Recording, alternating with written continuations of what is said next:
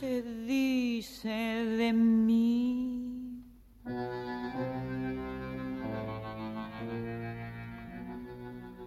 Se dice de mí,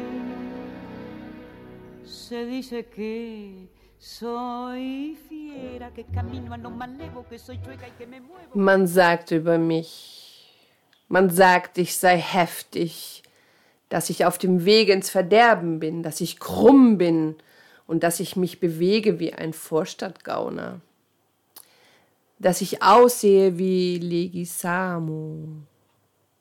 Meine Nase ist spitz, die Figur bringt es nicht und mein Mund ist lügnerisch. Ich weiß, dass viele mich verachten und begehren. Sie seufzen und verzehren sich denken sie an meine Liebesdienste. Und mehr als einer schmilzt, wenn ich seufzte und sie erstarren. Wenn ich sie ansehe, schnaufend wie ein Fort. Sie reden eine Menge, auch wenn der Haufen keine Rolle spielt. Warum verlieren sie ihren Kopf, wenn sie sich um mich scheren? Se dice de mi. Se dice de mi mit Tita Mirello. In diesem Fall hat Dani den Text in Auszügen vorgelesen.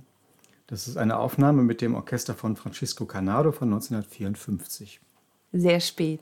Canaro und Tita haben sich früher kennengelernt. Ja, die kannten sich von einer Sainete, das war so eine Art Musical, Operette in Argentinien.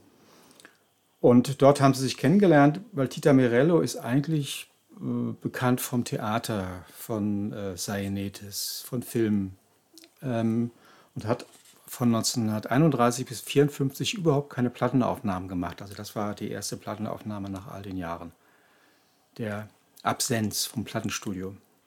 Aber sie hat in dem ersten Tonfilm, argentinischen Tonfilm mitgespielt. Genau, der erste Tonfilm in Argentinien hieß, wen wundert es, Tango 1933, da hat sie auch mitgewirkt.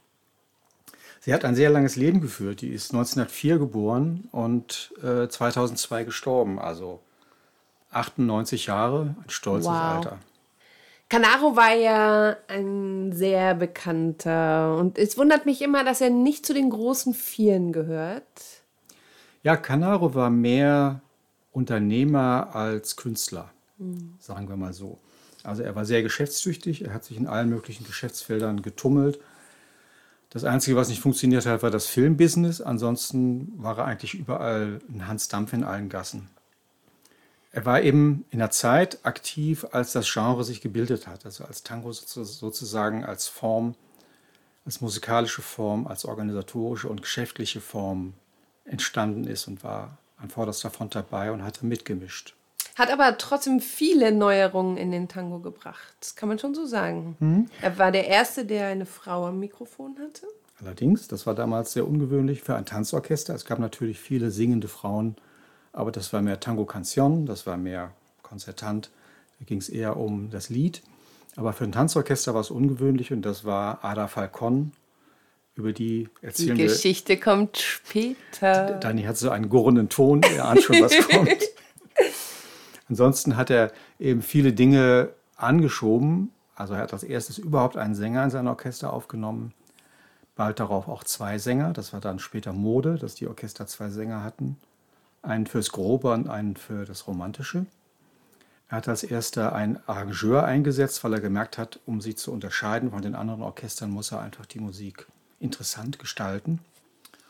Und er hat, als die das Bedürfnis nach lauter Musik für, für große Säle, in denen die Leute getanzt haben, mehr wurde, hat er als erstes einen Kontrabass eingesetzt.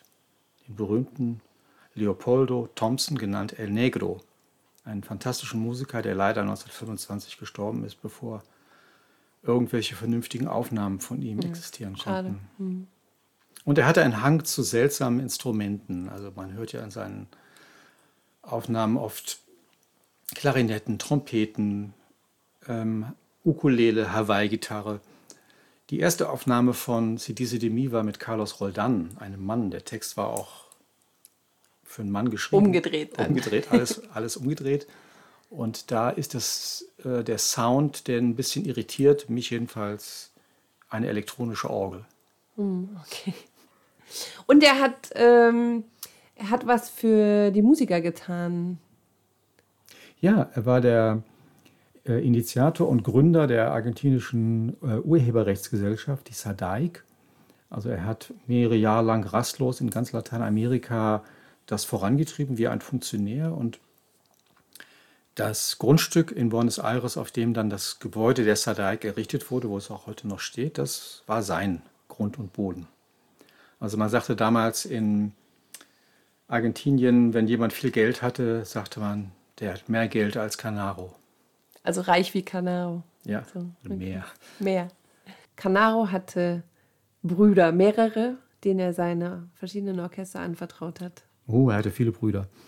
Und er war sehr daran interessiert, als bei ihm langsam die Geschäfte anfingen zu laufen, dass seine Brüder auch ins Musikbusiness einstiegen. Und dann hat er ihnen Instrumente geschenkt und hat dafür gesorgt, dass sie auf denen lernen.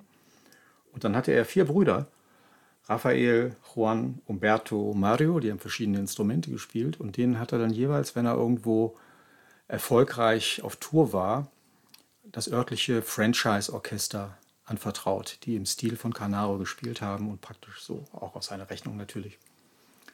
Damit es in der Familie damit bleibt. es in der Familie bleibt. er war Italiener. Ach, Ja. gut, dass wir das auch geklärt Der haben. hieß eigentlich Francisco Canarozzo. Ist jetzt nicht so ein schöner Warum? Klingt auch gut. Das war die 13. Episode aus In 80 Tangos um die Welt. Heute mit dem schönen Stück Sedice de mi von Francesco Canaro. Schön, dass ihr uns begleitet habt auf unserer kleinen Reise durch Tangos, die uns am Herzen liegen. Übrigens, der Textdichter war Ivo Pelay. Das möchte ich noch erwähnen. Ein langjähriger Weggefährte von Canaro. Und wenn ihr das ganze Stück mal nachhören möchtet, das könnt ihr gerne auf YouTube machen oder auf Spotify. Daniela und Raimund, Tango Mundo Berlin. Bis zum nächsten Mal. Bleibt gesund.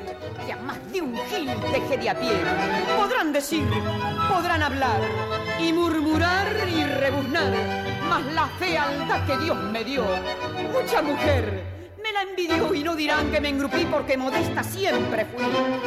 Yo soy así,